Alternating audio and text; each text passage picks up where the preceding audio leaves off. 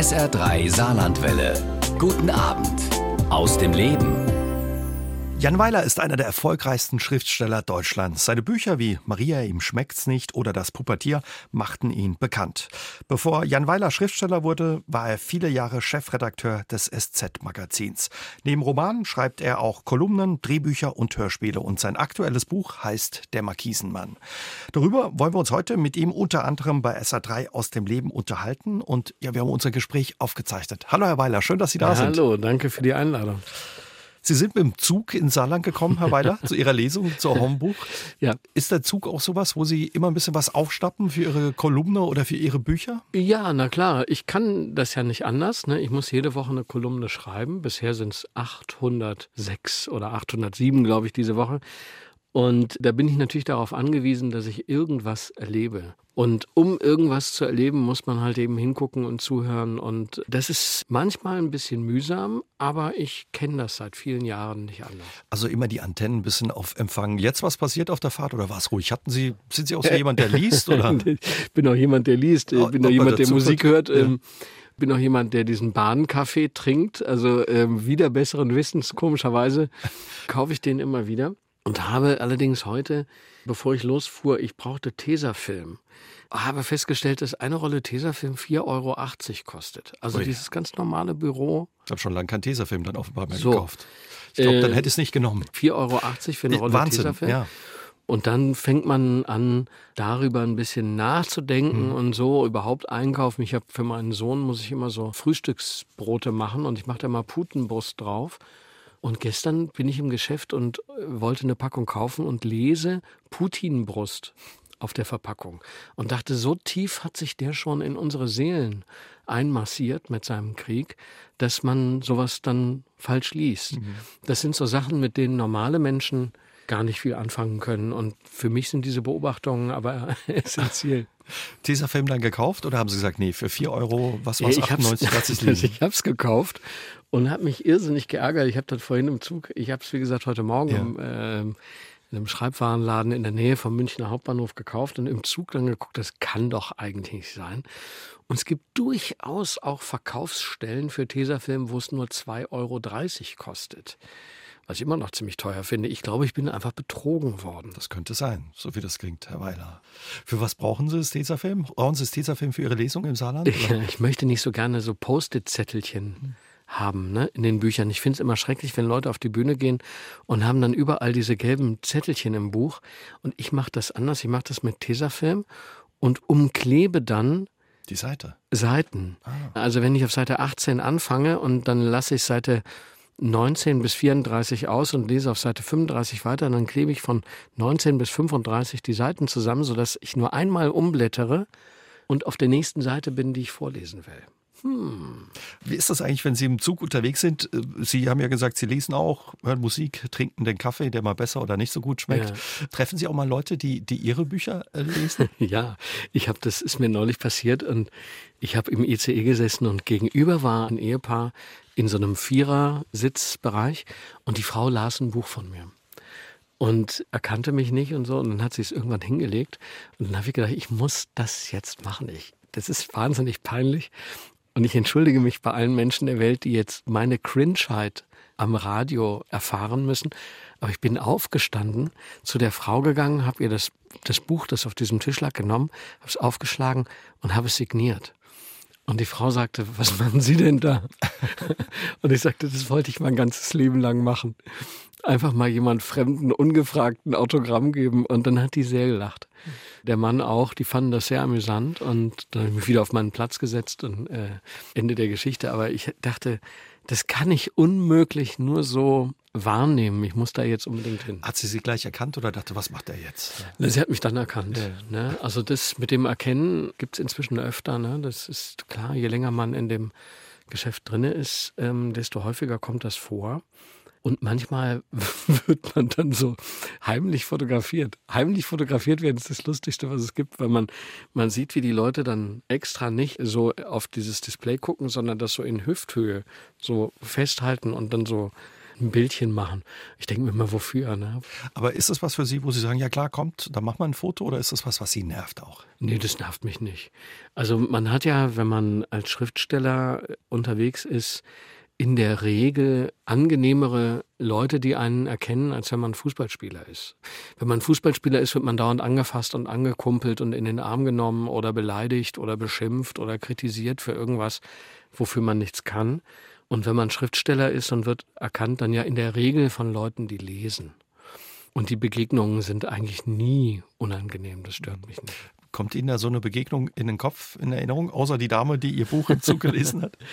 Ach naja, es gibt natürlich öfter mal so, so Situationen, wo man irgendwo sitzt, ob das im Wartebereich ist vom Flughafen oder in einem Restaurant, wenn man irgendwo auf Lesereise ist und dann oder man frühstückt irgendwo und dann kommt jemand und sagt, ich war gestern Abend bei Ihrer Lesung.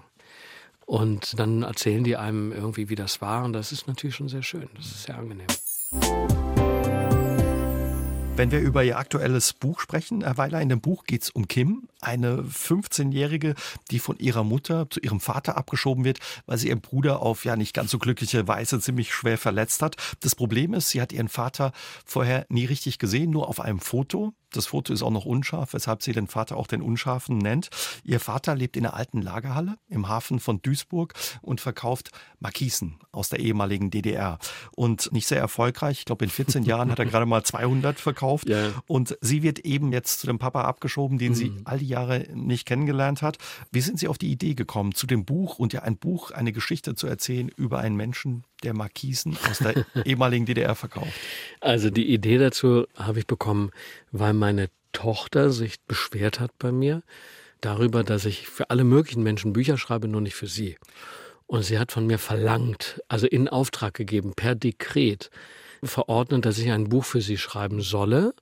Und das habe ich dann auch gemacht. Es hat allerdings zehn Jahre gedauert, weil ich so viele andere Dinge noch zu tun hatte. Und dann war von Anfang an klar, das sollte eine Vater- Tochtergeschichte mhm. sein. Und das Mädchen sollte halt in etwa so alt sein wie meine Tochter, als sie gefragt hat.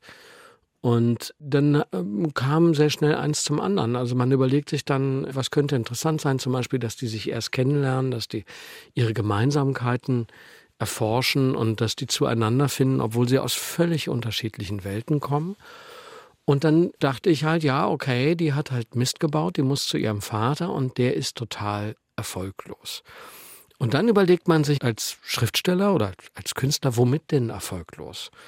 Und ähm, wenn man dann sagt, der ist irgendwie Geschäftsmann, der ist aber nicht talentiert dafür, dann muss man darüber nachdenken, womit ist er denn erfolglos? Und wenn er ein erfolgloser Versicherungs Kaufmann ist oder Immobilienmakler ginge vielleicht noch, aber sagen wir mal, einen Bürojob hat, das ist nicht visuell, das ist auch nicht interessant. Das muss also irgendwas sein, was Besonders. ganz visuell ist. Also was, wo ganz viele Bilder entstehen beim Lesen. Und ich dachte dann, okay, der ist Vertreter, der ist an der Haustür, der geht von Tür zu Tür und versucht was zu verkaufen. Und dann kam ich irgendwann auf die Idee Markisen. Die gab es ja früher häufiger, so Vertreter, die von Haustür zu ja. Haustür gingen. Markise ist mir noch nicht begegnet. Nee, mir auch nicht. Also bei uns gab es in meiner Kindheit gab es immer diese Typen, die, die Scherenschleifer. Scherenschleifer, ja. Äh, dann Leute, die so Haushaltsartikel verkauft haben, so Nudelsiebe aus Kunststoff oder sowas. Und dann der Klassiker Meerrettich und Honig. Mhm. Komischerweise immer Meerrettich und Honig. Und irgendwelche Sachen aus Sanddorn. Und die fand ich als Kind schon sehr faszinierend. Und Ronald Papen, also der Vater von Kim, ist ebenso ein Vertreter ja. für Markisen, der versucht, eben diese alten DDR-Markisen an den Mann und an die Frau zu bringen, fährt dafür ja durch das Ruhrgebiet, wo ihre Geschichte eben auch spielt. Wie fand Ihre Tochter dann das Buch, als es fertig war? sie, sie liebt es sehr. Was mich natürlich sehr irre freut, ich habe ihr beim Schreiben immer kapitelweise das Buch geschickt und dann hat sie immer so WhatsApp-Nachrichten schneller, los, weiterschreiben und so.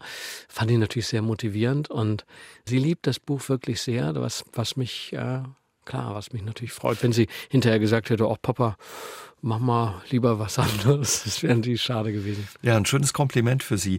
Sie hat immer zwischendrin mitgelesen, sagen Sie. Hat sie Ihnen vielleicht auch den einen oder anderen Tipp gegeben? Weil Sie erzählen ja hauptsächlich mhm. aus der Perspektive von Kim, die 15 mhm. ist, zwar im Rückblick dann als mhm. 32-Jährige. War wahrscheinlich auch nicht so leicht für Sie, oder? Als aus das Perspektive. Ist, das ist schwer. Also man muss ja für, für jeden Buch den richtigen Sound finden, mhm. die richtige Sprachmelodie, den richtigen Rhythmus, die richtige Sprache. Und ganz ursprünglich hatte ich mal vor, das aus der Sicht der 15-Jährigen zu erzählen. Und das soll man lassen. Erstens, weil sich Jugendsprache irre schnell verändert und vier Jahre später kann man schon nicht mehr lesen. Zweitens, weil man am Vokabular einfach scheitern muss, weil man, äh, das ist irgendwie so Sparkasse für Jugendliche, wenn man so versucht, sich so über Sprache anzubiedern an den Erzählduktus von, von Jugendlichen. Und dann drittens, weil es auch dazu geführt hätte, dass man eine bestimmte Dramaturgie nicht hätte, das mhm. hätte nicht, Buch hätte nicht gut funktioniert und dann mich lange überlegt und dann habe ich gedacht, okay, nee, sie erzählt es jetzt als 32er, also als erwachsene Frau. Und sich in die Erzählperspektive zu geben, ist dann nicht mehr ganz so schwer. Ihr Buch spielt im Jahr 2005. Da ja. sagen Sie, das war wichtig äh, für die Geschichte total. und auch für ja, Sie. Warum? Das ist total wichtig, weil das Buch musste spielen, bevor das iPhone auf den Markt kommt. 2007, ne? Oder? 2007 kam das iPhone und wenn Sie heute so einen Roman erzählen würden, der würde gar nicht mehr funktionieren. Denn heute hätte Ronald Papen im Zuge der Digitalisierung längst ein Online-Geschäft. Der würde die Dinger halt einfach in die ganze Welt verkaufen. Man kann ja online aus Kolumbien auch so eine Markise bestellen oder aus Belgien oder aus Japan. Das ist mal Punkt eins. Also der würde gar nicht mehr als Hausierer rumfahren. Deswegen gibt's auch keine mehr, weil es alles online gibt. Das war 2005 noch nicht in jedem Lebensbereich so. Dann zweitens, ähm, wenn das Buch heute spielen würde, hätte Kim einfach ein Smartphone, wahrscheinlich auch ein iPad. Die hätte nicht so ein Problem, dass sie sechs Wochen in den Sommerferien bei ihrem Vater verbringen muss. Die würde Netflix glotzen und ihre Musik hören und würde sich irgendwelche Sachen bestellen, notfalls mit dem Uber nach Hause fahren. Die wäre die ganze Zeit auf Insta, die würde mit ihren Freundinnen, die irgendwo in Ferien sind, die ganze Zeit Kontakt haben. Das geht also nicht. Wenn man also die Geschichte erzählen will von Menschen, die vielleicht auch die Orientierung mal verlieren, muss man es vor dem iPhone erzählen. Heute hat jeder Google Maps. Keiner verirrt sich mehr. Alle Leute wissen alles. Ja. Wenn ich in der Zeit vor dem iPhone, wenn man da zusammensaß und sagte, ach, das weiß ich jetzt eigentlich gar nicht, dann wusste man das eben nicht. Jetzt wird gegoogelt. Und heute äh, in jedem Gespräch, das Sie führen, auch in der Mittagspause hier in der Kantine oder so, wenn Sie irgendwas nicht wissen, dann sagt einer garantiert, ich guck mal eben nach. Mhm. Und das ist zwar toll, aber fürs Geschichtenerzählen schwierig. Ist es großer Mist. Träumen Sie sich manchmal zurück, ja, in diese Zeit, als es das Smartphone, schnelles Internet überall noch nicht gab? Oder? Nee, also ich habe es ja auch fürs Buch gebraucht. Also man muss da schon ehrlich mit sich sein. Also ein Teil der Recherche für dieses Buch findet natürlich auch über Google Maps und über alle möglichen Hilfsmittel statt. Das geht auch gar nicht anders. Und das ist natürlich auch sehr gut. Das geht nicht ohne. Was ich manchmal schade finde, ist, dass eben Geheimnisse nicht lange Geheimnisse bleiben können. Also der Zauber ist ein bisschen weg. Ne? Auch der Zauber, dass man was nicht weiß und sich dann eben was ausmalt, weil man es nicht weiß. Mhm. Das ist halt ein bisschen weg in unserer Gesellschaft. Das ist schade, aber es lohnt sich nicht darüber zu trauern. Ihr Buch Der Markisenmann spielt im Ruhrgebiet. Sie sind in Düsseldorf geboren, in der Nähe aufgewachsen, leben seit fast 30 Jahren in Bayern und Italien. Haben Sie eine persönliche Verbindung zum Ruhrgebiet? War nicht so weit weg von Ihrem Zuhause in Düsseldorf? Ne? Nee, war nicht so weit weg. Ich bin auf der anderen Rheinseite aufgewachsen in Meerbusch. Das ist ein Vorort von Düsseldorf, auf der anderen Rheinseite von Duisburg. Und wenn man dann abends spazieren ging äh, mit dem Hund und mit meinem Vater irgendwie mal spazieren gegangen, dann war im Westen links von dem großen Feld ging die Sonne unter. Und rechts auch. Das war magisch. Und das war der Stahlabstich in Duisburg, mhm. bei, in Rheinhausen, bei Krupp oder bei Thyssen. Und das hat man halt eben gesehen und das sah aus, als ob auf jeder Seite des Rheins die Sonne untergehen würde. Und diese Magie, die diese Gegend hat, die erhält sich auch, wenn man älter wird. Ich finde das Ruhrgebiet einen ausgesprochen inspirierenden Ort, viel grüner übrigens, als man immer denkt. Auch viel renaturierter. Also heute die, ja. die Emscher zum Beispiel. In meiner Kindheit, wenn man da einen Fuß in die Emscher getan hätte, der wäre einfach abgefallen. Der wäre einfach so ein qualmender Stumpf übrig geblieben. Und heute kann man da drin baden. Das ist schon toll. Also das Ruhrgebiet ist eine klasse Gegend, um dort Geschichten zu erzählen. Sie sind auch, während Sie das Buch geschrieben haben oder vor Sie geschrieben haben, extra hingefahren. Ja, ja. Nochmal. Bin da wochenlang rumgefahren. Ich habe alle Sachen, die in dem Buch vorkommen, die gibt's auch. Da lege ich schon Wert drauf, dass das alles stimmt und dass die Entfernungen stimmen. Und außerdem ist es sehr inspirierend. Das, das macht auch Spaß, da rumzufahren und den Leuten zuzuhören, auch wenn im Buch niemand Dialekt spricht Darauf lege ich auch großen Wert. Ich finde immer diese Regionalfolklore in Romanen und auch in Kinofilmen ein bisschen doof. Leute, die Dialekt sprechen in Serien oder Filmen oder Büchern, sind immer irgendwie blöd. Das sind immer so Provinzdofis. Was, was, was schade ist irgendwie. Ne? Was sehr schade ist, aber ähm, das wollte ich nicht. Ich wollte, mhm. dass wenn die Leute was Lustiges sagen, dann weil das, was sie sagen, lustig ist und nicht wie sie es sagen. Ja. Finde das aber manchmal werden die Figuren so ein bisschen an den Dialekt verraten. Das, das mag ich nicht. Ist auch schwierig, wenn man den Dialekt selbst nicht spricht, dann das kommt noch kriegt dazu. man nicht die richtige Note. Äh, das ne? stimmt. Also wenn ich jetzt ähm, das Buch spielt im ganzen Ruhrgebiet, das Ruhrgebiet ist echt groß, hat fünf Millionen Einwohner. Das ist von äh, Duisburg nach Dortmund, das sind 70 Kilometer. Und die sprechen nicht alle gleich. Und wenn ich die jetzt in dem Buch, wo die also die ganze Zeit da rumfahren, immer irgendwie in diesem Watt-Dat-Dialekt reden lasse, dann muss der auch stimmen. Der unterscheidet sich aber. Also in Bochum und in Duisburg und Dortmund wird nicht gleich gesprochen. Da kann man sich schnell dann eben auch offenbar die Finger verbrennen. Oh ja, da kriegt man Ärger, dann kriegt man so Shitstorm und so.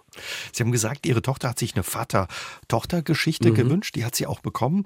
Nach dem ersten Schock von Kim, als sie bei ihrem Vater angekommen ist für die sechs Wochen Sommerferien, fühlt sie sich dann doch irgendwie wohl und sie stellt fest, Mensch, ich mag den doch irgendwie und sie geht ja. dann mit ihm auf Tour. Ja. Es gibt noch kein Netflix, sie hat noch kein Smartphone. Genau, sie langweilt sich zu Tode. Erstmal, mhm. ne, weil der, der wohnt in diesem Gewerbegebiet, da gibt's nur Schrottplätze und so Recyclinganlagen und das Trainingsgelände von MSV Duisburg und halt Rhein und Ruhr und diese Hafenbecken, da ist gar nichts. Und irgendwann entscheidet sie, dass sie ihren Vater äh, begleitet bei dessen völlig erfolglosen Verkaufstouren. Das ist erstmal sehr melancholisch und sehr deprimierend, weil der halt überhaupt kein Talent hat. Und irgendwann beschließt sie, ihm zu helfen und denkt sich so eine Art Theaterstücke aus, die die dann immer an der Haustür aufführen. Wenn die Leute also tatsächlich aufmachen, dann kommen die irgendwann in so einen ganz guten Modus, wo sie, wenn sie sehen, wie die Leute eingerichtet sind oder wie die sich verhalten, bestimmte Dinge vorflunkern, um bei denen über die Schwelle zu kommen. Das ist so der Mittelteil dieses Buches, wie die also plötzlich dieses Geschäft mit den Markisen sich entzündet und dieser arme Ronald Papen, der Markisenmann, plötzlich eine Markise nach der anderen verkauft. Dann doch noch erfolgreich wird. Sie kommt auch im Familiengeheimnis ja, ja, auf die Spur. So Familiengeschichten tauchen oft in ihren Büchern auf, ja. sind aber offenbar auch ja eine gute Quelle für gute Geschichten. Naja, Familiengeheimnisse gibt es in jeder Familie. Und das Familiengeheimnis der Papens ist sehr, hat eine große Tragweite und ist letztlich der Auslöser dafür, dass er dieses deprimierende, melancholische, erfolglose Geschäft angefangen hat. Worin das Geheimnis besteht, kann ich natürlich nicht verraten, aber es gibt diese Familiengeheimnisse, behaupte ich mal, in jeder Familie. Es gibt immer diesen Onkel, über den nicht gesprochen wird, oder den Bruder, der sich von der Familie losgesagt hat, oder diesen blinden Fleck, dass man nicht weiß, wo war denn der Vater da, von da bis dann. Früher hatte das natürlich wahnsinnig viel auch mit der Nazi-Zeit zu tun, klar. Aber auch in den Generationen danach mhm. gibt es immer irgendwelche Dinge, über die tunlichst nicht gesprochen wird und die dann halt am Ende des Lebens manchmal noch rauskommen. Sind Ihnen auch solche Familiengeheimnisse begegnet, auch ja. bei der Recherche oder ja. so? Ich hatte eine ganz berührende äh, Geschichte mit einem sehr engen Freund von mir. Dem habe ich das Buch erzählt. Und dann sagte der, ja, ich weiß genau, wovon du sprichst. Sein Vater musste mal, als, als mein Freund so zwölf war oder dreizehn, da musste der Vater nach Brasilien auf eine Baustelle für anderthalb Jahre oder für jedenfalls über ein Jahr, 13, 14 Monate musste der auf eine Baustelle. Der war Ingenieur, der war Bauingenieur und dann war der weg. Und dann schickte der alle zwei, drei Wochen schickte der einen Brief aus Brasilien über das Essen, über das Wetter, über die Musik, über die Menschen, über die Baustelle, über die Kollegen, über die Kultur, über die Luftfeuchtigkeit, über alles Mögliche. Schrieb der dann lange Briefe. Dann kam der zurück und dann wurde darüber nie wieder gesprochen. Die Briefe haben die aufbewahrt, aber er und seine Brüder, das war halt die Zeit, wo der Papa mhm. in Brasilien war.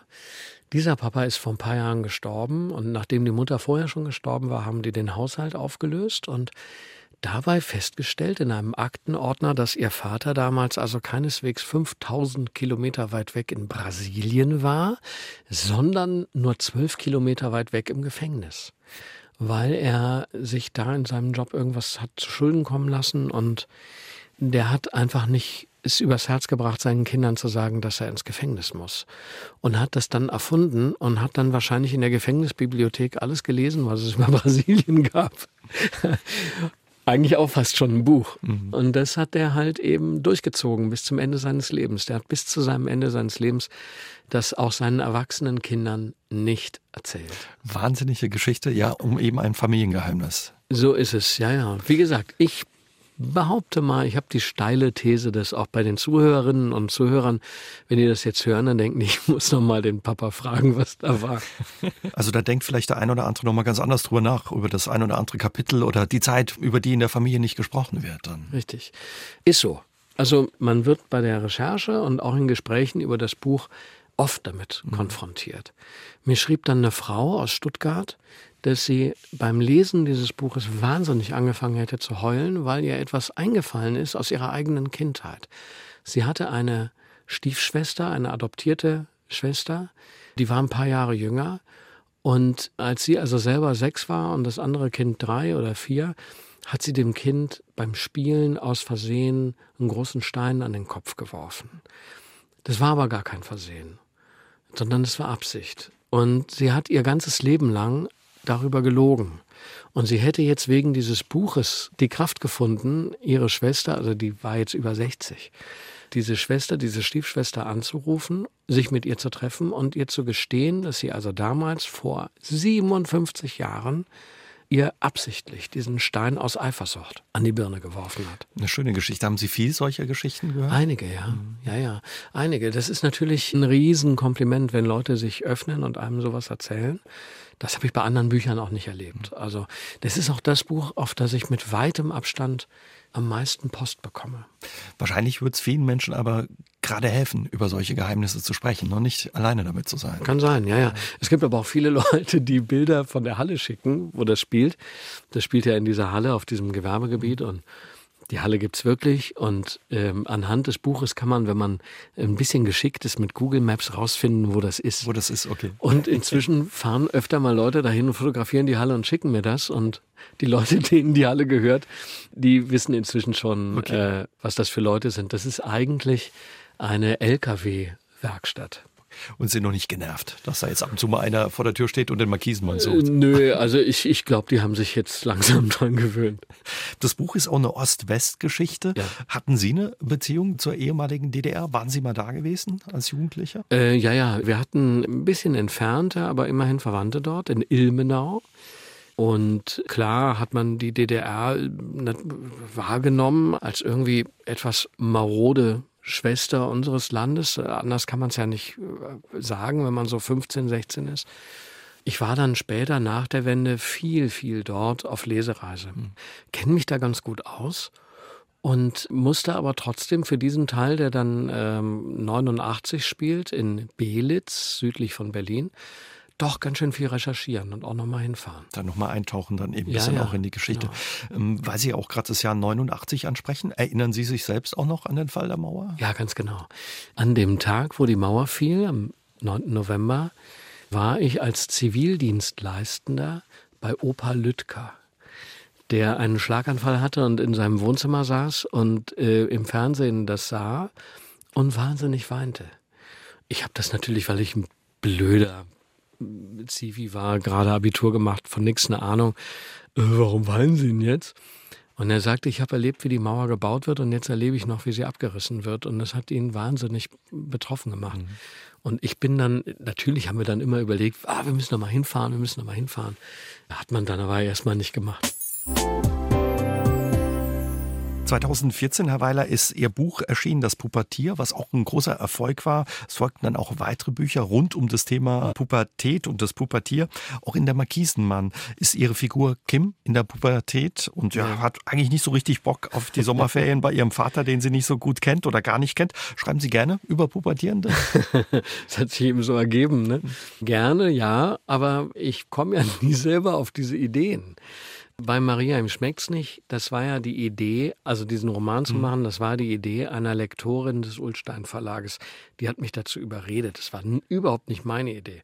Bei dem Pubertierbuch war die Idee für das Buch von einer Leserin, die mir einen Brief geschrieben hat und gesagt hat, wenn sie die Kolumne liest, dann hat sie eigentlich immer, dann findet sie die mit den Pubertieren immer am lustigsten, ob man nicht daraus mal ein Buch machen könnte. Und beim Markisenmann war es so, dass auch da meine Tochter, auch eine Frau, den Anstoß gegeben hat, das zu machen. Ich brauche also in meiner Umgebung immer kluge Frauen, die mir sagen, was ich machen soll. Ist nie falsch, auf Frauen bin, zu hören. Äh, bin total darauf angewiesen. Das Pubertier, der Name oder der Titel, wie entstand der damals? Beim Spazierengehen. Ähm, das Pubertier tauchte erstmals auf in einer Kolumne so 2010 oder 2011 oder so. Mir war überhaupt nicht bewusst, dass das so ein knaller Name ist. Das ist mir irgendwie, ich mache mal mittwochs die Kolumnen und ich wollte da irgendwas über diese Veränderung meiner Tochter damals machen und dann fiel mir beim Spazierengehen dieser Begriff ein, das Pubertier. Ne? Die pubertieren dann, also sind sie Pubertiere. Und dass das so eine Tragweite haben könnte und dass dieser Begriff so groß werden könnte, war mir damals überhaupt nicht bewusst. Überhaupt nicht, kein bisschen. Dann kam dieses Buch angeregt von der Leserin und Tournee und CD, dann kam der Kinofilm und dann kam die TV-Serie und so. Und ich habe mir dann den Begriff schützen lassen.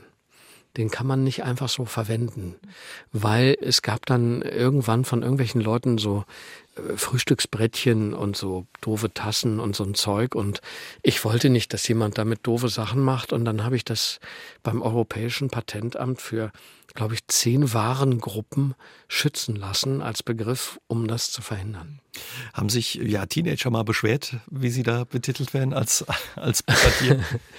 Nö, eigentlich nicht. Also wenn, dann nicht bei mir. Also es wird schon auch Jugendliche geben, die das blöd finden, klar. Es bleibt ja nicht aus. Aber ich habe öfter mal welche in den Lesungen sitzen und die amüsieren sich dann eigentlich schon. Die haben immer erst am Anfang der Veranstaltung so verschränkte Arme und äh, sie kommen aber eigentlich ja immer besser weg als die Eltern. Die Doofen in den Geschichten sind ja eigentlich immer die Eltern und deswegen sind am Ende dann doch immer alle versöhnt. Wie waren Sie als Pubertierende? Haben Sie Ihre Eltern schwer genervt oder waren Sie schwer genervt von Ihren Eltern? Beides. Ich habe noch zwei Brüder, einen jüngeren, einen älteren.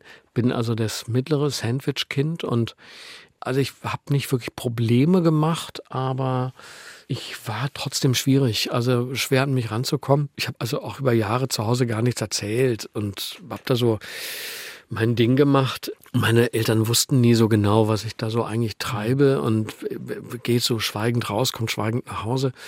Aber meine Eltern haben das ganz gut hingekriegt. Die haben das ganz gut gemanagt. Also mit drei so Bekloppten und einem, der noch dazu praktisch nichts von sich erzählt. Das war sicher nicht einfach, aber die haben es gut gemacht. Klar macht man sich auch Sorgen einfach, ne, wenn der nichts erzählt. Nein, die haben sich viele Sorgen gemacht. Also unter anderem auch, weil ich ja nicht studieren wollte. Ich hatte überhaupt keine Lust dazu. Ich wollte Journalist werden und wollte auf die Journalistenschule, habe ich dann irgendwann auch im vierten Anlauf geschafft, die Aufnahmeprüfung.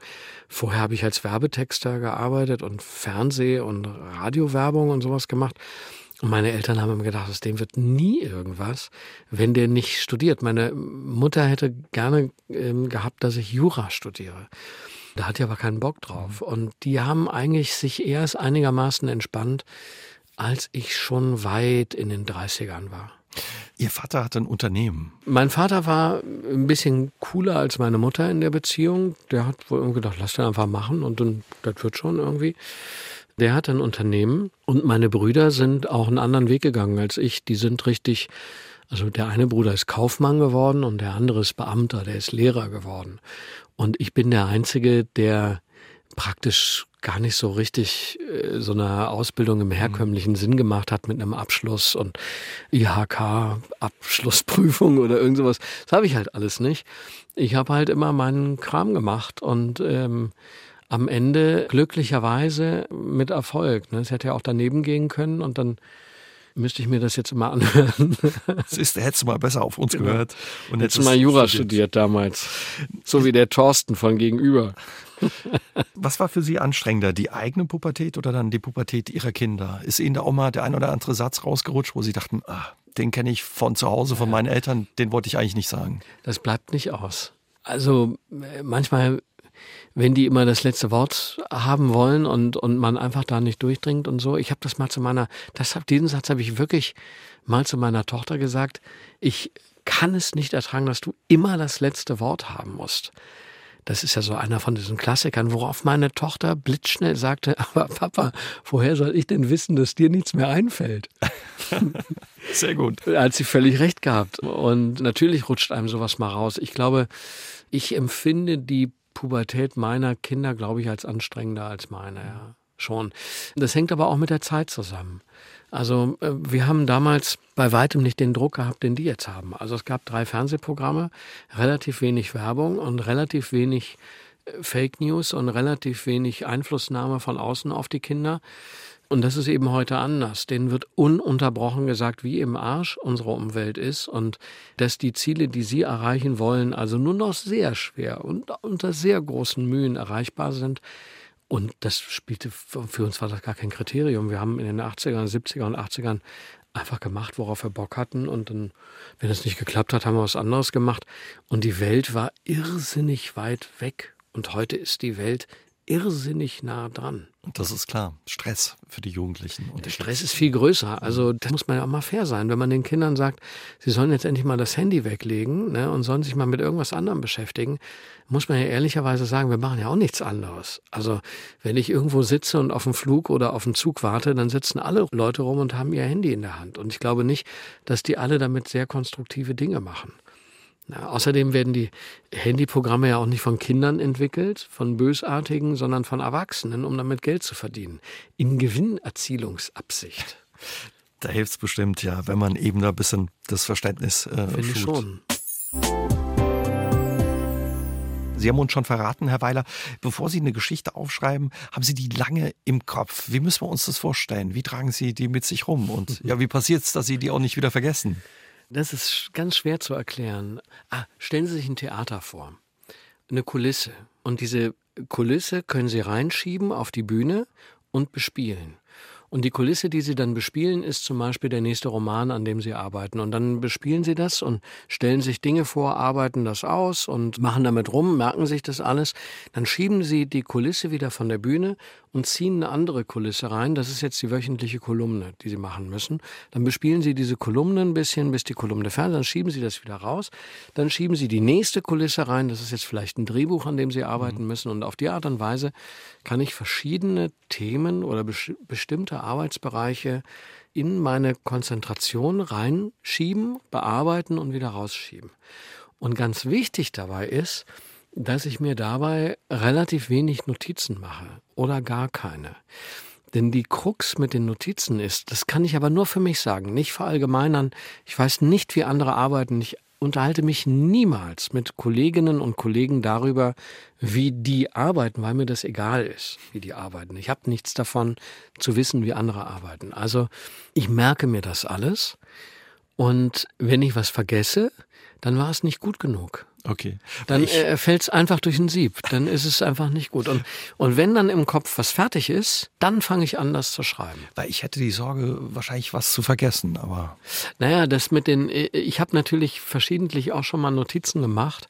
Mit den Notizen ist nur äh, aus zweierlei Gründen für mich nicht so praktikabel. Das eine ist, wenn ich mir das relativ ausführlich irgendwo aufschreibe oder zum Beispiel in die Notizfunktion vom Handy und ich gucke da drei Monate später rein, dann langweilt mich das, weil ich es ja schon mal aufgeschrieben habe. Mhm. Dann ist es nicht mehr fresh. Ich kann damit dann nichts mehr anfangen.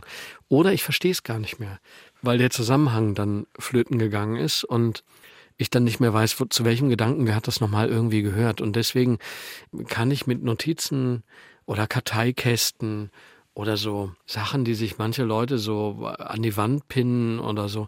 Das ist für mich leider nix. Ich würde gar nicht da drauf gucken. Also dann lieber weiter Kulissen in Gedanken schieben und wenn die Geschichte im Kopf gereift ist, genau. dann geht's an Schreiben. Dann geht's an Schreiben und das ist dann das ist eine sehr körperliche Sache bei mir, weil es schnell geht. Also ich fange dann an zu schreiben und ich schreibe auch nicht erst Kapitel 14, dann 7, dann 3, dann 9, dann 21, dann 1, sondern ich schreibe vom ersten Satz bis zum letzten Satz, entleere ich dann das, was in dem Kopf ist. Alles, was dann auf der Bühne im Kopf versammelt ist, in dieser Kulisse an Figuren und an Szenen und an Dialogen, kommt Darf dann raus. raus. Natürlich wird das dann beim Schreiben manchmal noch ein bisschen ausgeschmückt oder verlängert, aber auch verworfen. Aber es kommt alles wirklich komplett aus dem Kopf und nicht von irgendwelchen Zettelkästen. Ich habe irgendwo gelesen, dass Sie ja Ihre Figuren teilweise auch so wie ein Schauspieler spielen. Ja, ja, ja, das mache ich manchmal. Das ist ganz gut. Also ähm, ich mache seit vielen Jahren die Kolumne auch im Hörfunk bei den Kollegen vom Bayerischen Rundfunk und bin es deswegen gewohnt, meine Texte laut zu sprechen. Ich mache auch meine CDs mhm. selber und ich bin auf Lesereise. Ich habe deswegen nicht so ein Schamgefühl, meine eigene Stimme zu hören oder mir selber was vorzulesen. Es fällt ja vielen Leuten sehr schwer. Und das habe ich aber längst überwunden und ich kann dann Dialoge, die ich schreibe, auch mal sprechen. Einfach auch, um zu gucken, äh, wie, die, mhm. wie der Sprachrhythmus ist, mhm. wie die klingt und ob das echt ist oder nicht. Ihre Figuren sind ja häufig Außenseiter, was ja. Ihnen wichtig ist. Warum? Ja. Ich bin ja selber einer. Also nicht in dem Sinne, dass ich also gemobbt, gehänselt, vernachlässigt, gedemütigt und am Rande der Gesellschaft stehe, sondern weil ich nie so einer Gruppe angehört habe. Ich bin in keinen Vereinen, ich bin nicht in irgendeiner zuortbaren Schriftstellergeneration oder mhm. Gruppe oder Gemeinschaft verortet, sondern ich mache halt meinen Kram und ähm, bin irrsinnig viel alleine dabei und bin auch nicht so ein Gesellschaftslöwe. Also ich bin gerne mit Freunden und ich bin auch lustig, wenn es drauf ankommt, aber ich bin nicht so ein Mensch, der sich ständig danach drängt, zu irgendwem oder irgendwas dazuzugehören. Das, das bin ich eben nicht. Und deswegen habe ich eine große Sympathie für andere, die auch nicht so richtig dazugehören. Also erkennen Sie sich ein Stück weit wieder dann auch? Ja, klar. Eigentlich in den ganzen Figuren. Also das spielt eigentlich in allen Romanen und in allen größeren Sachen spielt es immer eine Rolle. Der Antonio äh, in Maria im Schmeckt's nicht, dieser Gastarbeiter, gehört nie in die deutsche Gesellschaft, auch nicht in die, aus der er weggezogen ist, in Italien. Dann gab es dieses Lesereisenbuch, wo einer, nämlich ich, immer in irgendwelchen Städten ankommt, auftritt und wieder fährt und nie richtig dazugehört. Ne? Einfach nur Gast ist in Kassel, in Saarbrücken, in mhm. Marburg, in Erfurt oder in Hamburg. Dann gab's diese Außenseiter, die den Industriellen entführen in dem Roman Drachensaat. Totale Außenseiter der Gesellschaft, die auf sich aufmerksam machen wollen. Dann gab es den Kommissar Kühn, einen auch eher Einzelgänger, der ein Grübler auch, ne? Ein Grübler, der über das Grübeln fast wahnsinnig wird, weil er nicht mehr genau weiß, welche Prioritäten er in seinem Leben verfolgen soll. Und jetzt gibt's den Ronald Papen, der ähm, auch so ein Loner ist äh, mit seinen Markisen und dann aber im Prinzip von seiner Tochter wach geküsst wird. Wie ist das, wenn Sie Figuren so lange begleiten, wie jetzt zum Beispiel der Antonio, der Sie auch lange begleitet mhm. hat, aus Maria, ihm schmeckt's nicht, und Sie die Figuren dann wieder loslassen müssen?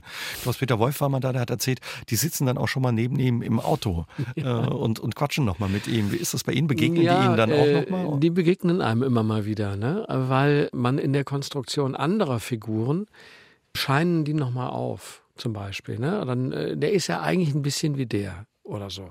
Manchmal pflegt man das auch und macht das absichtlich und manchmal verwirft man auch die Figur dann oder so. Aber natürlich spielen die eine große Rolle. Also ich habe den italienischen Schwiegervater viele Jahre lang beim Vorlesen vor Publikum ja auch nachgemacht, den auch gespielt. Ne?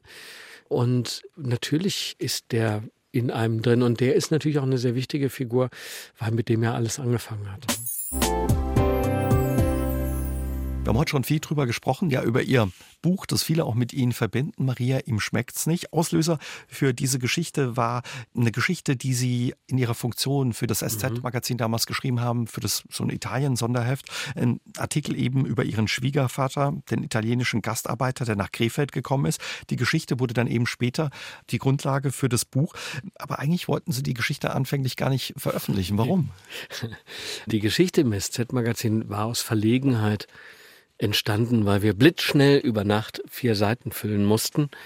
Das war eine Geschichte darüber, wie das ist, mit denen an den Strand zu gehen, ne? mit mhm. dieser italienischen Schwiegerfamilie. Und das hat dann eine Dame vom Ulstein Verlag gelesen und dachte, da könnte man ein tolles Buch draus machen. Und ich hatte das überhaupt nicht im Programm. Ich, hab, ich war da Chefredakteur und ich hatte keine Zeit für sowas. Ich hatte da auch keine große Lust zu. Und darüber hinaus fiel mir auch nichts dazu ein. Und dann hat die aber mich dreimal zum Mittagessen eingeladen und die hat immer bezahlt. Und dann dachte ich aus reiner Höflichkeit, für diese netten Termine bin ich ihr das schuldig. Das ist probieren. Hm? Außerdem sagte mhm. sie, es gibt einen Vorschuss. Ich wusste damals nicht, was das ist. Vorschuss bedeutet, man bekommt einen Honorarvorschuss, äh, bevor man anfängt zu schreiben. Das wird dann später, wird das mit den verkauften Büchern verrechnet. Also angenommen, man bekommt, sagen wir mal, für jedes Buch 50 Cent, ne? dann kann man sich ja ausrechnen, wie viele Bücher man verkaufen muss, um, sagen wir mal, einen Vorschuss von 10.000 Euro, muss man also 20.000 mhm. Bücher verkaufen dafür. Und äh, ich fand das eine immense Zahl und äh, habe gedacht, das verkaufen wir niemals im Leben. Aber diese Vorschüsse sind nicht rückzahlbar. Das heißt, das ist das Risiko des Verlages. Ne? Das ist eine Wette, die der Verlag eingeht. Und der Verlag denkt sich ich glaube, ich verkaufe diese Anzahl von Büchern, also kann ich dem den Vorschuss bieten. Und den Vorschuss fand ich super, weil wir eine Steuer in Nachzahlung hatten.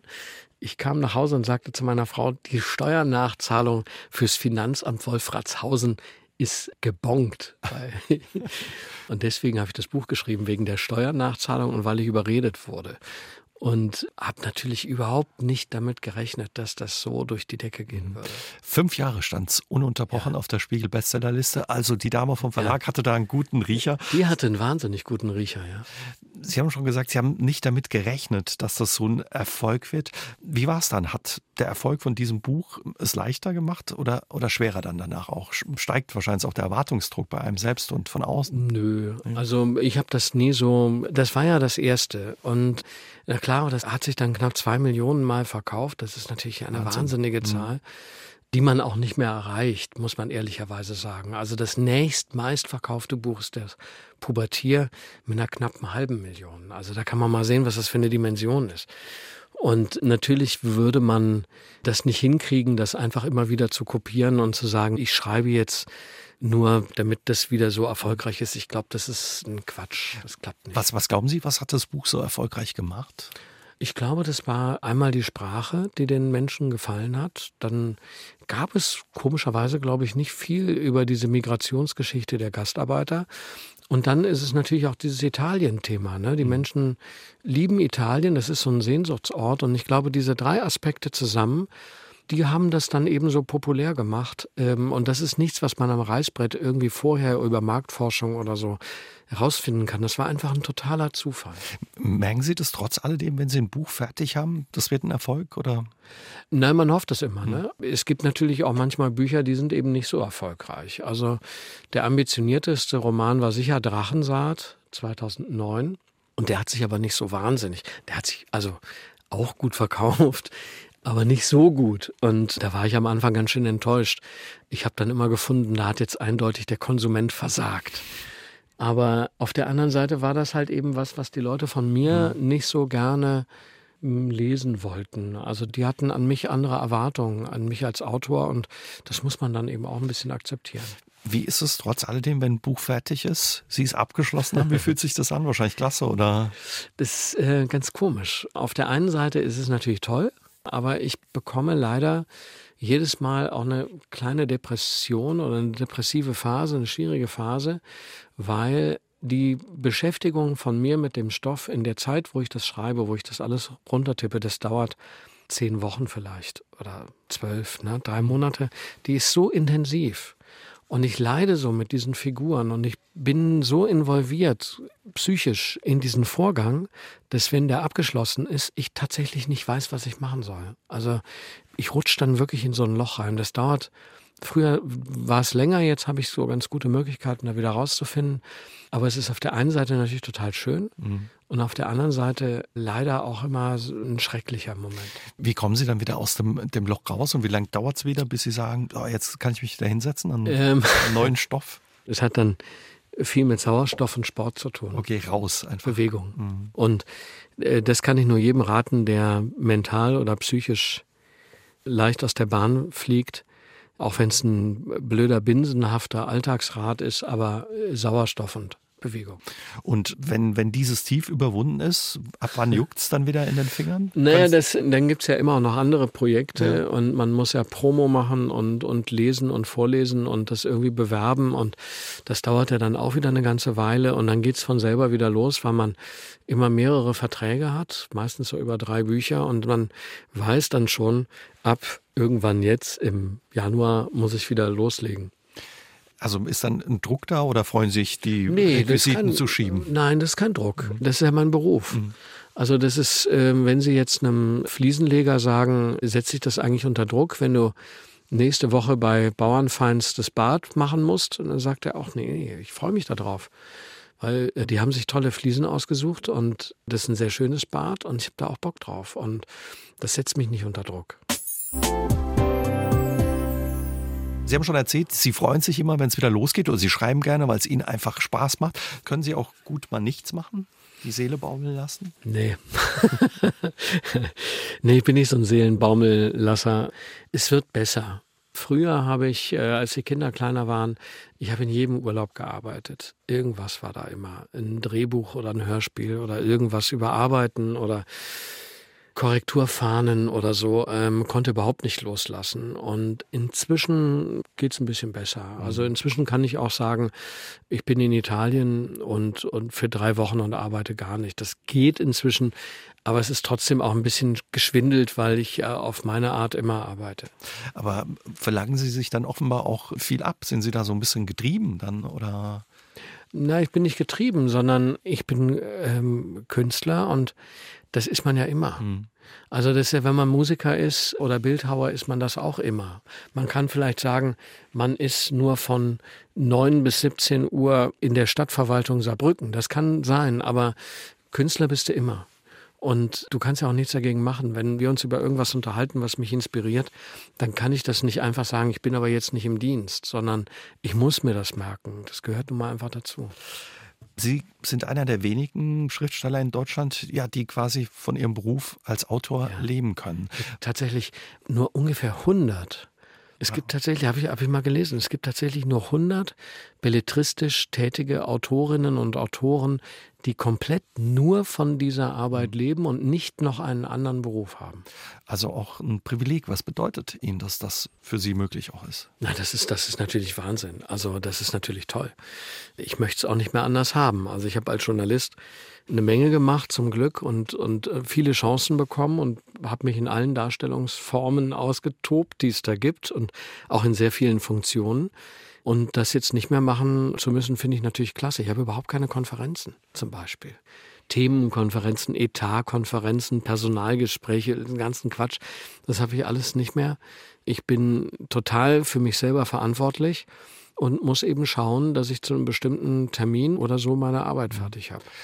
Also ist es das auch, was Ihnen so viel Freude an Ihrem Beruf macht, dass Sie so viel Freiheiten haben oder selbstbestimmt auch ja, arbeiten können und entscheiden können? Ja, man ist total selbstbestimmt. Also das hat seine Grenzen, wenn man Filme macht, klar, aber in dem Moment, wo ich jetzt nur für mich arbeite, einen Roman mache, die Kolumne mache, ein Hörspiel mache, da bin ich ja Gott. Ich kann ja mit den Figuren machen, was ich will.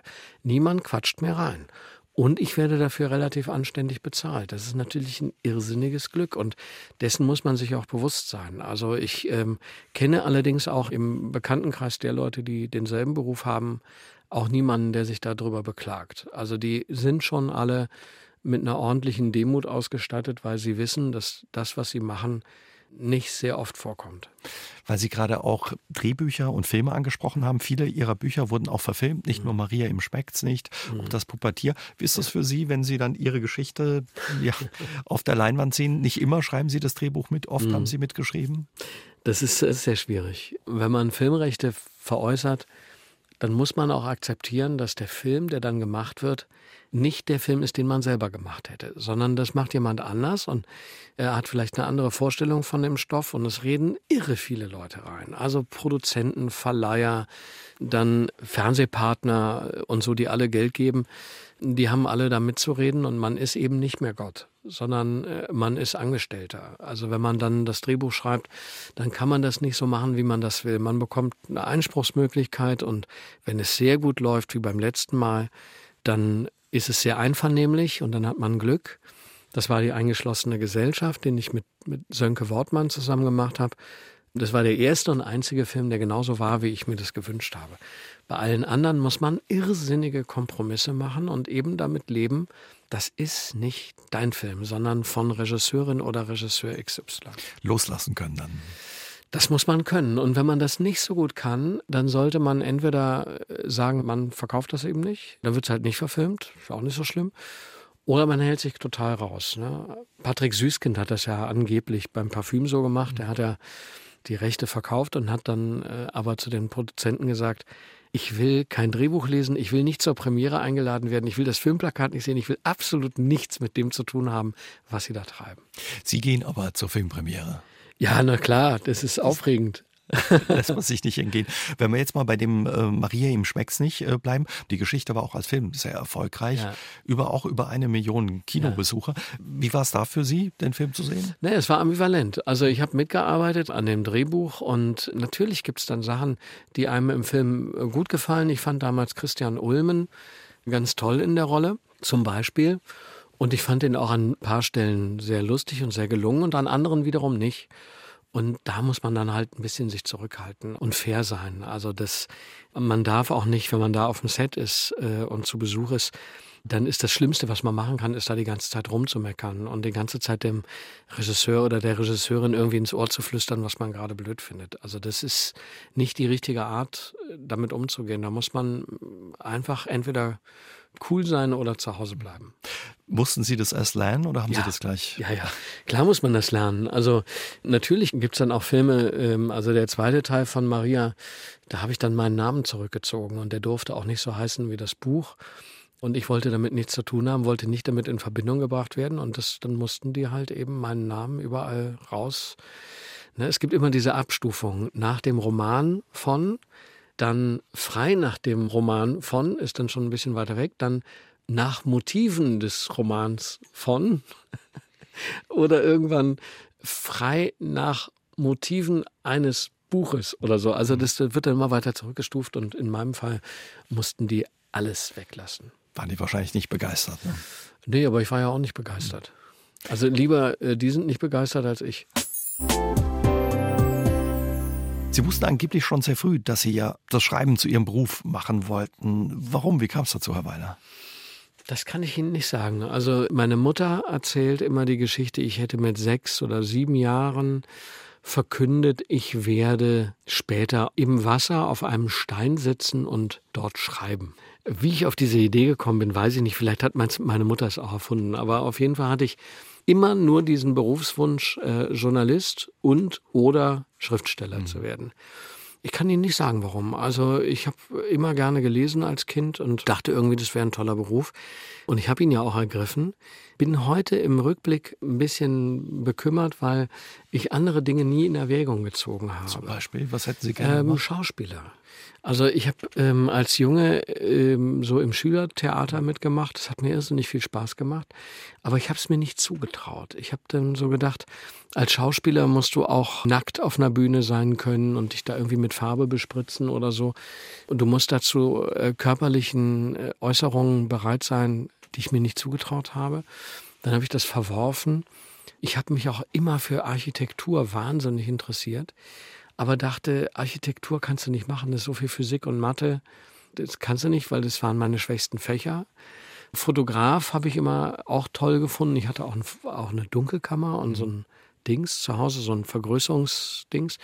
Das habe ich auch gerne gemacht, aber nichts war für mich geiler als schreiben. Weil Sie gerade sagen, Sie wären gern Schauspieler geworden. Sie haben ja auch die ein oder andere ja, Nebenrolle gespielt oder ganz ja, kleine Rolle ja, des Standesbeamten in Maria in Ja, ja, ich habe so, ähm, ich habe die größte Rolle, die hatte ich glaube ich in äh, Oase des Scheiterns. Das ist so eine sehr lustige Comedy-Serie. Da habe ich mich mal selber gespielt. In Staffel 2 irgendwie. Das war lustig. Und ansonsten hatte ich immer diese Minirollen. Jetzt beim Sönke in der eingeschlossenen Gesellschaft äh, liege ich in so einem Krankenhausbett und eine Pornodarstellerin beugt sich über mich und man sieht mich so drei Sekunden. Angefangen habe ich damit vor vielen Jahren, als ein Freund von mir äh, eine Synchronfirma hatte und der brauchte manchmal Leute für so Sätze, die nicht im On sind, also wo man die Lippenbewegung nicht sieht. Also zum Beispiel im Restaurant, wenn dann irgendwie einer sagt, die Weinkarte, Sir. Ne? Und sowas habe ich dann oft gemacht. Ne? Die Weinkarte, Sir. Das sind so Mini, also es gibt relativ viele Hollywood-Filme in den 90er Jahren. Wo sie auftauchen. Wo ich solche, so im Taxi, ne? Also Bruce Willis steigt ein und vorne sagt einer zur Scheibe gerichtet, also ohne dass man die Lippenbewegung sieht, wo soll es denn hingehen? ne? Und solche Sachen bin ich, also wenn man sehr, sehr darauf achtet, wenn man sich sehr konzentriert, bin ich öfter mal in solchen Rollen zu hören. Würde man sie erkennen? Was für Filme waren das? Oder? Ach, das waren in der Regel irgendwelche Hollywood-Filme. Also ich, ich war auch mal ähm, die Stimme von Kevin Costner in irgendeinem Kinotrailer. Da musste der Kinotrailer hergestellt werden, bevor der Film richtig synchronisiert war. Und das heißt, das war für den Film, der hieß, glaube ich, JFK. Da musste ich im deutschen Kinotrailer ein, zwei Sätze sagen, ich nehme aber an, als der Film dann später synchronisiert wurde, wurde das wahrscheinlich dann ersetzt. Ich, ich weiß es nicht. Sie sind überhaupt gerne auch mit Ihren Büchern unterwegs zu ja. Lesungen und lesen gerne ja Ihre Bücher mhm. vor Publikum vor. Wie ist es, den eigenen Text dann nochmal vorzulesen? Ach, das äh, verselbstständigt sich. Das ist wie ein Theatertext. Mhm. Also die, die Lesungen sind ja bei mir, äh, die sind ja, also jedenfalls die mit den Eltern im Pubertier, das sind ja echt so Zwei-Stunden-Programme. Eine Stunde rede ich frei, eine Stunde lese ich vor und das sind Texte, die sehr auf ihre Publikumswirksamkeit geschrieben sind und auch vorgetragen sind. Das ist eigentlich ein Comedy-Programm. Und die dann eben vorzutragen, ist für mich einfach Teil des Berufes. Das gehört für mich eben einfach dazu und auch an der Qualität zu arbeiten. Also ich will darin immer, immer besser werden ich kann es nicht ertragen, wenn ich selber auf einer Lesung bin und dann stammelt einer da rum und dann weiß der die Seite nicht. Kommen wir zurück auf das Tesafilm vom Anfang und dann findet der die Seite nicht und dann sagt er, äh, und jetzt kommt, äh, weiß ich auch nicht und so. Sondern ich habe da eine totale Bühnenehre, wenn Leute Eintritt bezahlen und in manchen Häusern ist das nicht gerade wenig Eintritt, dann haben die absolut das Recht darauf, dass da einer vorbereitet, mhm. konzentriert sitzt und das so gut vorträgt, wie er nur irgend kann. Was haben Sie da schon auch erlebt? Also da kommt ja wahrscheinlich auch einfach viel für Sie zurück äh, von den Besuchern und den Zuschauern. Äh, ja, manchmal ist es natürlich, äh, es gibt natürlich so alberne Abende, wo die Leute besonders gut drauf sind und dann ist man auch selber nochmal beflügelter und dann gibt man mehr Zugaben als sonst oder man erzählt noch Witze mhm. oder erzählt irgendwas anderes. Es gibt technische Dinge. Ich bin mal irgendwo aufgetreten. Da war so ein Mikrofon an so einem Galgen, ne, wie, wie man die immer so neben dem Tisch stehen hat. Und dieses Mikrofon ging pro Minute zwei Millimeter runter. Und ich habe mich dann immer weiter runtergebeugt beim Lesen, bis ich also nah an der Tischkante war.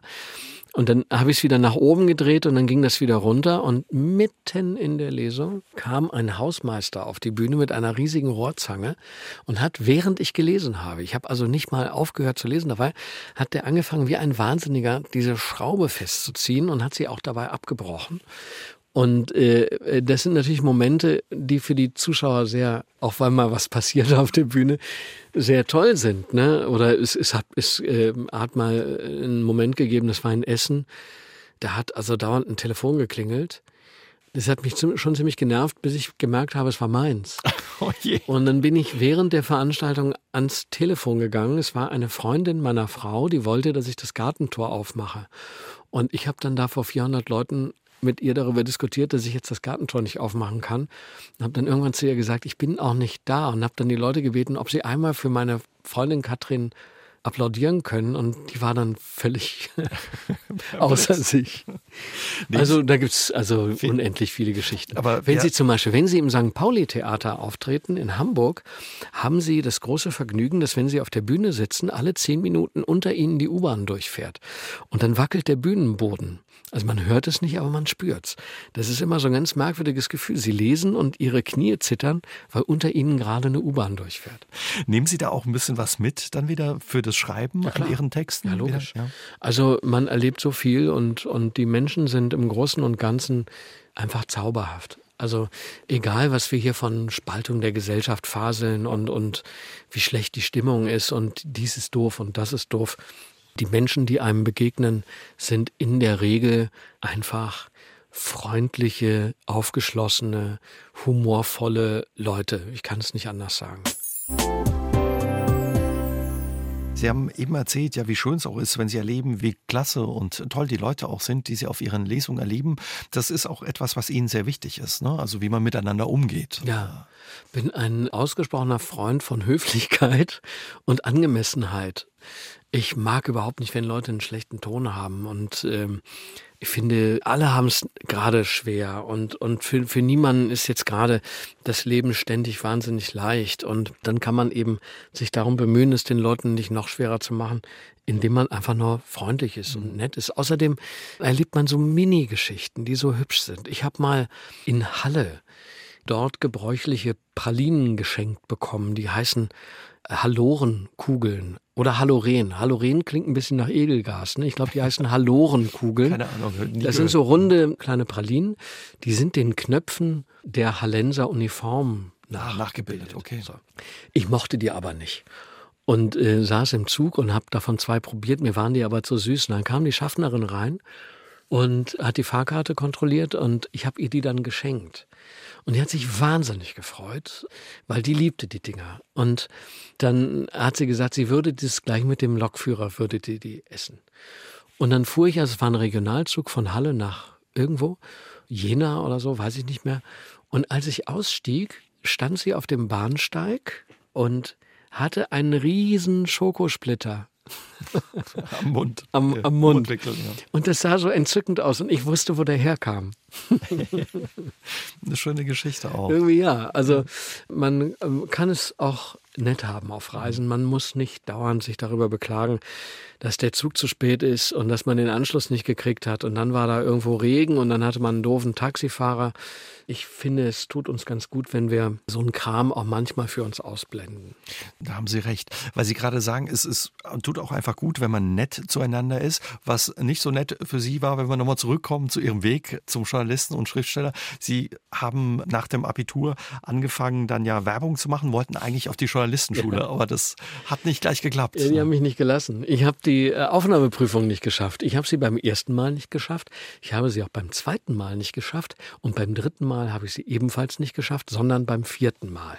Bin aber immer in die Endrunde gekommen. Also ich bin immer in der engeren Auswahl gewesen derer, die dann eben dahin dürfen, wurde dann aber nie genommen. Ich glaube, weil die das nicht ernst genommen haben, meine Bewerbung, weil ich war ja Werbetexter. Mhm. Ich war nicht Jurastudent, Biologe oder Jurist oder Germanist oder was man eben so ist, wenn man sich da beworben hat, sondern ich habe halt Werbung für Waschmittel gemacht. Und da haben die gedacht, ähm, der meint das nicht ernst. Und ich meinte das aber ernst und da musste ich ein bisschen warten. Sind Sie offenbar ausdauernd oder haben sich da auch nicht abbringen lassen? Äh, vielleicht ausdauernd, vielleicht auch fantasielos. Also ich hätte ja auch was anderes machen können und ich wollte aber da unbedingt hin weil ich wusste, dass es die beste Ausbildung ist. Deutsche Journalistenschule eben ja. in München. Und die haben sich haben gedacht, ah, der Weiler schon wieder. ja, ich habe dann, weiß noch, dass ich bei der vierten Bewerbung das Namensschildchen vom Vorjahr wieder bekommen habe mit derselben Nummer drauf. Ach, weil die gesagt haben, wir wussten, dass sie wiederkommen. Und dann hat es aber geklappt. Und dann hat es aber geklappt und äh, dann war ich dort und ich bin jetzt selber seit über 20 Jahren selber in dieser Aufnahmekommission. Und äh, dann milde mit den Bewerberinnen und Bewerbern? Ich bin oder? immer sehr milde. Ich gucke immer nach Leuten, äh, nach so Seiteneinsteigern und Leuten mit so ein bisschen schiefer Biografie, weil ich die immer interessant finde. Mhm. Und weil ich glaube, dass es im Journalistenberuf sehr viel darauf ankommt, andere zu irgendwas zu überreden. Andere dazu zu bringen, irgendwas zu machen, was sie eigentlich nicht machen wollten. Andere zu überreden, dass sie was sagen, was sie lieber für sich behalten hätten. Dieses Moment von Überzeugung ausstrahlen ist für mich nicht unbedingt damit verbunden, dass man jetzt alle Bundespräsidenten aufzählen kann seit Gründung des Landes. Ne? Also die Aufnahmeprüfung ist mir immer viel zu schematisch und die Leute, die da draufgehen, wenn die dann irgendwie 20 Praktika gemacht haben und sieben Sprachen sprechen, die sind mir immer suspekt. Mhm. Also ich finde find Leute immer gut, die vorher im Club Mediterranee zwei Jahre lang versucht haben, Leute zu überreden, Tango zu tanzen. Und das ist eine Herausforderung wahrscheinlich. Ja, wenn ich das kann, dann kann ich auch einen Bürgermeister dazu bringen, mir was zu erzählen, was er lieber für sich behalten würde. Sie waren vorher, bevor es an der Journalistenschule in München geklappt hat, eben in der Werbung tätig. Haben schon gesagt, Waschpulver haben Sie gemacht. für Süßigkeiten auch, wenn es richtig ist, auch äh, diesen äh, Spot für, für die Visakarte, wo die Dame aus dem ja, Wasser ja, steigt ja, und die Visakarte in den dass Sie den kennen. Badeanzug. Ähm, ja, ja, die Frau, äh, Frau springt von der Yacht und schwimmt an den Strand und sucht sich eine Sonnenbrille aus und hat kein Bargeld dabei und holt halt diese Visakarte aus dem Bikini. Ja, ja. Viel gelernt in der Zeit auch äh, für, Unheimlich in viel der gelernt. Werbung, für den Job jetzt auch äh, als man, Autor? man lernt wirklich wahnsinnig viel, weil man, wenn man in der Werbung arbeitet, extrem diszipliniert an einer Aufgabe arbeiten muss. Man kann der nicht entkommen, man kann da nicht irgendwas anderes machen. Es gibt einen Produktnutzen oder Vorteil, den man kommunizieren muss und der ist halt eben vorgegeben. Da kann ich mir nicht irgendwas anderes und ich muss versuchen, auf eine kreative Weise den zu erläutern und, äh, und so. Und das war eine gute Schule. Klar. Also auch der Umgang mit Kunden und die von irgendwas überzeugen zu müssen, ist eine gute Schule. Wo Sie heute dann auch offenbar noch ein bisschen von profitieren, oder? Ja, natürlich. Also solche Begriffe wie das Pubertier oder der Markisenmann oder die Eltern mit äh, das sind ja sehr, sagen wir mal, öffentlichkeitswirksame Begriffe. Ne? Das Pubertier ist in die Alltagssprache eingesickert und auch diesen Satz Maria, ihm schmeckt's nicht, den habe ich in 40 Anwendungen schon gelesen als Headline in irgendwelchen Zeitungen, ne? dass das irgendwie mal gebraucht wird. Und das ist ja auch ein Erfolg, wenn etwas so einsickert in die, in die Sprache. Sie haben ja uns vorhin erzählt, dass Sie eigentlich immer arbeiten und auch gerne arbeiten. Wo sind Sie im Moment dran? Was, was kommt als nächstes? Als nächstes kommt ein sehr spannendes Projekt. Das beginnt im äh, Januar. Ich fange einen Fortsetzungsroman an für eine Zeitung. Und normalerweise sind ja in den Zeitungen die Fortsetzungsromane nichts anderes als Vorabdrucke von fertigen Bücher. Büchern. Ja. Und in dem Fall wird es aber ein richtiger wöchentlicher Fortsetzungsroman, der ein ganzes Jahr lang dort erscheint. Um was geht's? Können Sie schon ein bisschen verraten? da bin ich sehr abergläubisch. Es wird eine Liebesgeschichte. Die erste Liebesgeschichte, die Sie schreiben? Oder? Ja, ich habe noch keinen Liebesroman gemacht und ähm, ich finde, das wäre jetzt irgendwie mal dran. Zeit. Und für wen machen Sie das? Wir haben den Vertrag noch nicht unterschrieben, deswegen darf ich es nicht erzählen. Also es ist aber eine große Zeitung. Da lassen wir uns überraschen und freuen uns drauf. Und ja, Ja. vielen Dank, Herr Weiler, dass Sie heute unser Gast waren. Dankeschön. Ich danke für die Einladung. Aus dem Leben. Der SR3 Talk am Dienstagabend ab 20.04 Uhr. Gibt's auch zum Nachhören auf sr3.de, auf YouTube und in der ARD Audiothek.